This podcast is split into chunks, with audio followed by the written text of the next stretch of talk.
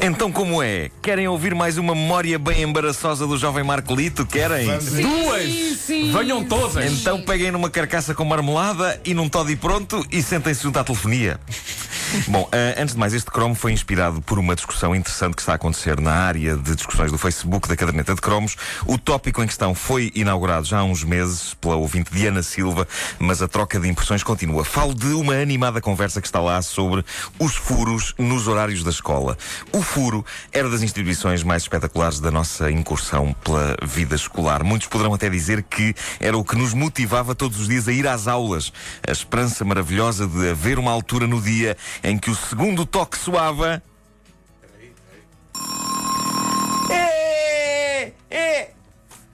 E no meio dessa guerra que era o dia de aulas, apanhar ali com um precioso momento de tréguas. Mas Esse foi um havia- segundo toque curtíssimo. Foi, foi curtíssimo, foi curtíssimo.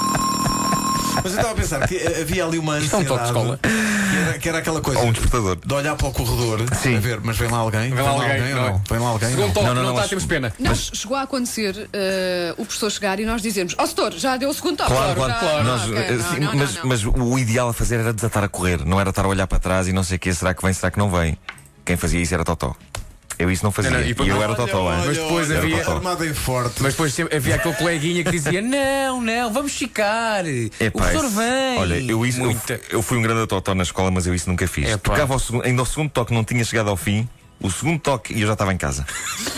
Quando, isto no dia em que, quando era a última aula, claro. Eh, bom, eh, Pai, quando era a diz, última eh, aula, não sabia tão bem. Pois era, quando era- quando era a a última Epá, era aula, maravilhoso, uma era maravilhoso. Diz a Diana, uh, uh, nosso ouvinte, que a sensação era extraordinária quando faltava um professor ou uma professora com o ou a qual íamos ter duas horas de aulas. Isso dava tempo para algumas aventuras incríveis, nomeadamente quando estávamos no antigo primeiro e segundo ano do ciclo, hoje chamam-se quinto e sexto ano. E o que a Diana diz é verdade, muitas vezes, e precisamente porque estávamos numa realidade bastante diferente do que tínhamos conhecido até aí, na escola primária, não é?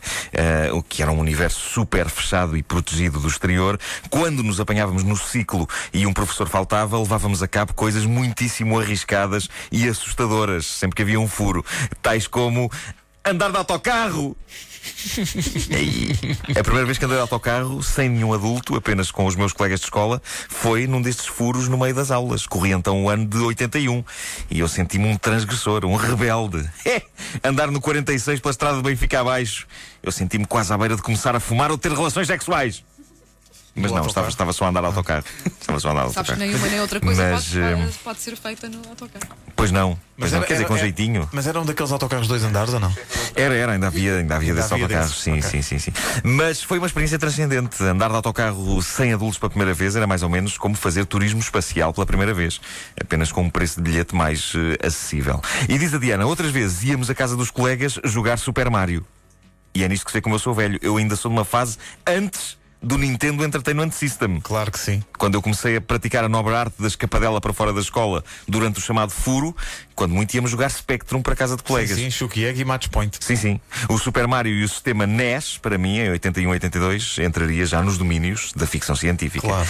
Outra opção, esta quando já se era um bocado mais crescido, era aproveitar o furo para ir fazer eh, coisas fixes ao café. Tipo, coisas de adulto. Uma delas era precisamente beber café. A outra era fumar. Eu não, já sabem que a mim fazia-me tosse. Mas pronto, mas pronto, sempre comia um chupa-moro. Comer um chupa não é uma coisa necessariamente infantil, depende da maneira como se come. Eu comi chupas-moro com estilo, encostado assim às paredes com a cabeça ligeiramente de lado. Com estilo? Com... o autêntico Humphrey Bogart dos Sim, sim, sim, do chupa-moro. Diz o Ricardo Gaspar, outro ouvinte nosso, nesta discussão do Facebook sobre os furos, que uma das vantagens dos furos na escola era aumentar a autonomia dos alunos. Diz ele, depois de estarmos uma hora no café a criar ambiente, eu gosto desta expressão, criar ambiente. Não se percebe bem no que consiste, mas penso que terei criado ou tentado criar ambiente nos meus tempos de escola. Havia colegas meus para quem criar ambiente era fazer campeonatos de bufas. Péssimo. Péssimo, péssimo, Péssimo, péssimo. péssimo. Ah, voltando à mensagem do Ricardo, ele diz: eh, depois de estarmos uma hora no café a criar ambiente, a beber, a jogar ou a estudar as perspectivas da vida, podíamos sempre optar por fazer a ponte e faltar à aula seguinte. Era aí que se separavam os homens das crianças. Caramba. Ele diz, ele diz ainda uma coisa de que me lembro e que me leva quase a pensar que conhecemos as, as mesmas pessoas. Ele diz: engraçado era ver os maus alunos com tabelas de bolso onde iam apontando as faltas que davam Sim, e verificar que às vezes se enganavam e reprovavam por faltas. Sim, e isto tinham é verdade. atenção para não. Para, era, era Para não estavam- ficares tapado. Lembram-se, era a sim. expressão. A expressão Olha, já estou essa. tapada. Tapado, pois é. lá. Mas havia colegas meus de escola que tinham uma espécie de segundo horário escolar, num papelinho. O horário escolar das trevas. Era neste papel onde eles iam gerindo as faltas até não dar para faltar mais. E era incrível porque quem fazia isto não tinha paciência para escrever, para fazer contas, nada. Mas a organização deles no que tocava às tabelas das faltas aí era exemplar. Era aí que eles investiam. Às vezes lá falhavam as contas, mas de um modo geral, essa malta canalizava todo o funcionamento do seu cérebro na escola para organizar as suas baldas, tentando não chumbar, não ficar tapado por faltas. Eu sempre achei a magia do furo no meio das aulas algo fascinante. A magia começava no momento em que o segundo toque se fazia ouvir e os alunos desatavam a correr como se estivessem a fugir da queda de um meteoro.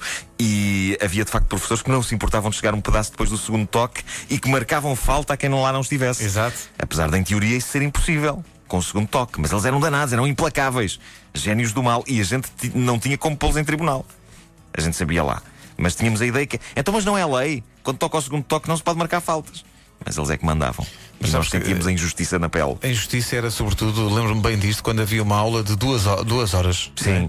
E à primeira a pessoa faltava, o pessoal, o pessoal ia embora. Claro. Mas às vezes ele vinha à segunda. Pois é, que chato. Não pode. Sim. Faltou a primeira, não pode ir à segunda. Não, e Vinha marcava falta. mar- Marcava falta. falta. Ou então, quando um professor. As leis da escola eram sinistras. Quando um professor faltava, imagina, nós éramos do quinto C e ele tinha antes de nós uma, uma aula com o quinto A e faltava a aula do quinto A e tu pensavas, eh, eh, não vem, depois aparecia. Epá, isso era Pá, isso péssimo. era e a malta do quinto A cruel. ficava-se a rir. Cruel. Bom, vamos à história embaraçosa sobre filhos. Eh, Passou-se em 81, na escola preparatória Pedro de Santarém, em Benfica. Em 81 eu tinha 10 anos. Com 10 anos, um moço pronto, já não é inteiramente tonto, não é? Eu orgulhava-me até de ser um tipo com alguma esperteza. Até ao dia em que uma brincadeira estúpida me fez dar vários passos atrás na minha própria autoestima. Então. É, eu com 10 anos, afinal de contas, era um bloco de cimento e eu tinha visto pouco do mundo. Mas o que se passou é que eh, tínhamos tido um furo de uma hora e estávamos com a pica toda para sair da escola nesse furo, mas tínhamos mais aulas a seguir. Ah, logo por azar, nesse ano, o controlo das entradas e saídas dos alunos foi reforçado lá na escola e não se podia sair do recinto da escola sem provar ao contínuo que estava na entrada que eh, de facto não tínhamos mais aulas nesse dia. E não era o caso, nós tínhamos mais aulas nesse dia. Só que nós queríamos. Uh! Andar de autocarro. E foi então que eu caí na peta mais estúpida de todas as que me pregaram na vida. Um dos meus colegas resolveu dizer, num tom assustador, de tão sério que foi, que o pai, que viajava muito em trabalho, tinha trazido da América uma coisa que iria resolver o nosso problema no que toca a sair da escola sem ser visto pelo contínuo.